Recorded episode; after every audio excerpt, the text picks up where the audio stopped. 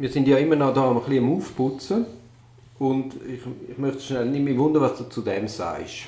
Also der Kollege Blattmann hat plädiert und dann um halb sechs am Abend hat man gesagt, okay, wir vertagen auf den 9. Februar, 8.15 Uhr geht es weiter und zwar mit der Befragung von Andreas Etter, das ist der Investnet-Gründer als beschuldigte Person. Der, der in der Isolation war jetzt in der letzten Woche. Genau. Jetzt, was sagst du dazu, dass man das Plädoyer von einem Anwalt kappt und...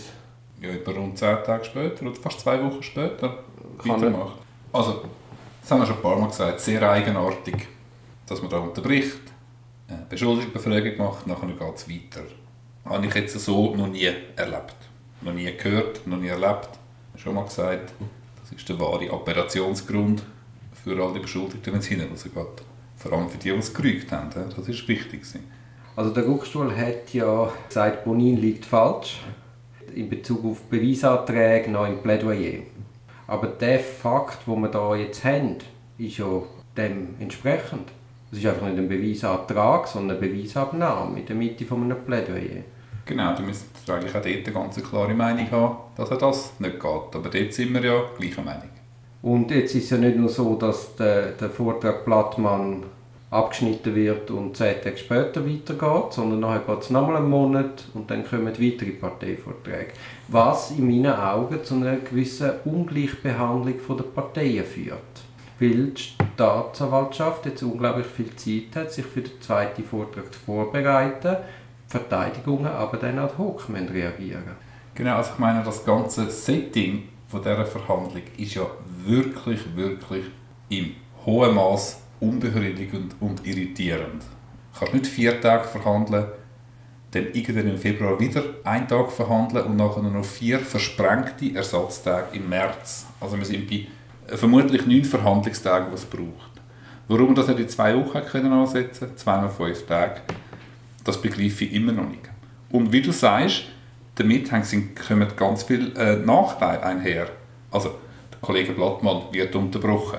Kann man sagen, ist für ihn vielleicht nicht so schlecht. Er hat das letzte Wort gehabt vor dem Unterbruch, hat das erste Wort. Äh, man kann sich da, er oder Stocker kann sich gut positionieren, man kann den Standpunkt gut durchbringen. Aber wir haben eben die Staatsanwaltschaft, wie du sagst, und eine Privatklägerschaft, die sich da sehr gut kann vorbereiten kann, die in einem zweiten Vortrag sehr, sehr umfassend kann Stellung nehmen kann, möglicherweise nochmals mehrseitiges, 20, 30, 40-seitiges äh, Plädoyer abgeben und dann so wie die Oberhand kann gewinnen. Natürlich immer in der Öffentlichkeit. Und verfallen wir mal dem naiven Gedanken, dass man in einer Hauptverhandlung tatsächlich noch etwas reissen kann, dann haben wir da wirklich ein Problem, finde ich, mit der Fairness. Durch die verunglückte Terminierung von der Hauptverhandlung. Aber es kommt noch etwas anderes dazu. Die Belastung der Beschuldigten. Ja, das ist der Wahnsinn. Das ist der Wahnsinn. Es sind die von Ende Januar bis Ende März über zwei Monate durch müssen sie sich den Druck aushalten. Meine, die werden über Monate wird der Druck bei denen gesteigert worden sein. Die ganze Öffentlichkeit bei den zwei Hauptbeschuldigten geht es um unbedingte Freiheitsstrafe. Jetzt zieht sich das über zwei Monate in die Länge.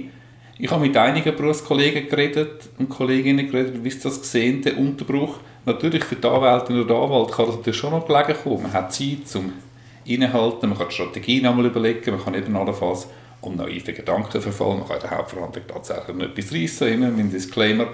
Äh, man kann das noch ein bisschen feinjustieren. Oder? Aber für die betroffene Person, für die beschuldigte Person, kommt das zu einer massiven Mehrbelastung werden, wo man dann müsste, im Fall von einem Schuldspruch zusätzlich strafreduzierend berücksichtigen, bin ich der Meinung. Ja, das sehe ich ganz ähnlich. Also du hast vorhin gesagt, Gregis, die versprengte Sitzungsplanung sei ein großer Vorteil für die Staatsanwaltschaft. In dem konkreten Fall? In dem konkreten Fall. Jetzt normalerweise ist es ja so, die Staatsanwaltschaft plädiert, weiß vielleicht von der Position von der Verteidigung noch gar nichts. Kommt die Verteidigung mit ihrem Plädoyer und kann allenfalls überraschen. Im Idealfall? Im Idealfall. Und dann, in einem normalen Prozess, muss die Staatsanwaltschaft ad hoc reagieren und dann kommt nochmal die Verteidigung dran. Also hat eigentlich die Verteidigung ein Überraschungsmoment, das sich ausspielen kann. Das ist in der Strafprozessordnung, wie jetzt die Reihenfolge vorgesehen ist, das führt zwangsläufig zu dem. Also einem Vorteil von der Verteidigung. Es ist einer der wenigen Vorteile, die die Verteidigung hat. Du kritisierst jetzt das, weil das jetzt in diesem Prozess, im Vinzenz-Prozess, aufgehoben wird mit dieser komischen Sitzungsplanung und der Öffnen vom Beweisverfahren mitten in den Parteivorträgen. Genau. Es gibt der Staatsanwaltschaft erheblich mehr Zeit zum Durchschnaufen. Die mehrstündigen Plädoyers gab von den zwei Hauptbeschuldigten. Also der Stocker wird vermutlich am, der Verteidiger von Stocker, der Kollege Blattmann, wird am 9. Februar fertig werden.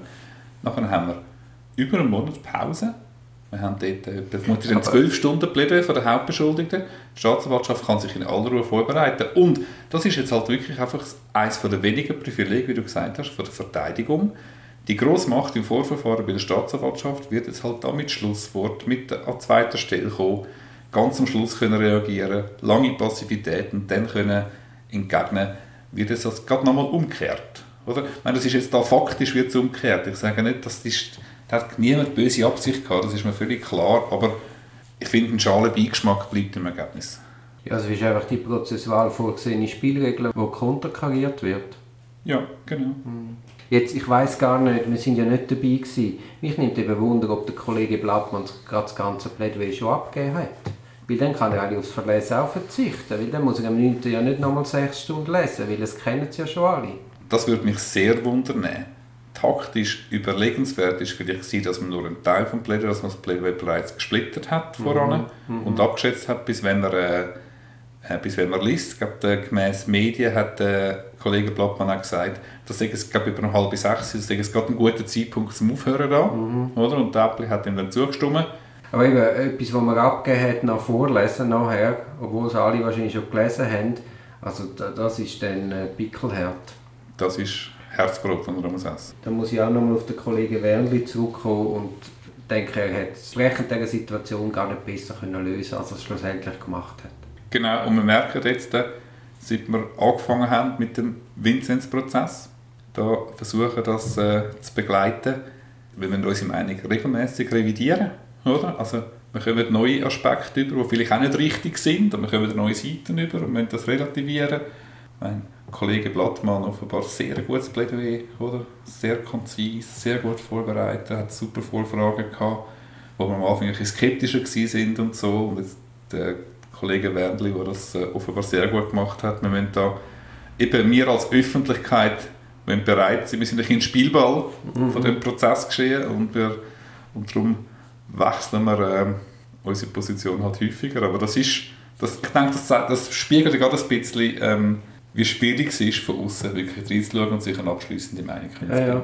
Aber ich möchte sagen, aus Gerichtsperspektive ist das ein bisschen anders. Also als Gericht bist du nicht, hörst den Parteivortrag und, und bist dann komplett anderer Meinung und dann hörst du den anderen und siehst es nochmal anders. Sondern je besser deine Aktenkenntnis ist, desto weniger bist du der Spielball. Ich habe es schon das letzte Mal gesagt. Also unsere Rolle ist nicht die Rolle vom Gericht. Das muss man klar unterscheiden. Und das zeigt eigentlich einfach, dass eine Medienberichterstattung fast nicht möglich ist. Ich bin in dem Zusammenhang gerade vor zwei oder drei Tagen gefragt worden von einem Anwaltskollegen, äh, ob ich schon eine erste Einschätzung hätte. Oder? Ha- Haben wir natürlich geregelt. Ja, weil wir natürlich ein bisschen näher, sind- ein bisschen näher sind als die anderen Kolleginnen und Kollegen, aber nur weil wir uns einfach intensiver damit beschäftigen können und, und möchten. Aber ich habe die einschwillige Einschätzung auch schon zwei, drei Mal, also das wandelt sich auch ein bisschen. Ja, wir haben eine Woche Ferien genommen für das. Also, äh, ja, ja, natürlich. Also ich habe jetzt, äh, meine einschwillige Einschätzung hat schon mal, ist schon mal schwarz oder rot gewesen. Das ist äh, ein bisschen hin und her gegangen. Und das spielt auch ein bisschen mit der Befragung, mit den Plädoyers etc. Das, ja, das natürlich. ist spannend. Eben, weil wir die. Akten nicht kennen. Und es ist ja schon so, also ich zumindest denke, ich kenne das Ergebnis, aber nicht, dass ich das Ergebnis richtig finde, sondern ich schließe von meinen Erfahrungen mit dem Gericht und der, dem Sachverhalt, schließe ich auf ein Ergebnis, wo ich denke, das ist das Wahrscheinlichste, wo hinten raus rausschaut. Aber Und das, die, die dich jetzt kennen, wissen auch, welche Einschätzung du hast. Wir können ja, wir können ja, weißt du, was wir könnten machen, Gregi? Wir könnten dann einen Podcast aufnehmen, wo wir nicht ausstrahlen, wo wir diskutieren, was das Ergebnis ist, und dann könnten wir das am Schluss spiegeln mit dem wirklichen Urteil. Super, wie ein gesiegeltes Kuvert. Dann müssen wir uns überlegen, ob wir Nein, das machen wir, das ist super. Dann müssen wir überlegen.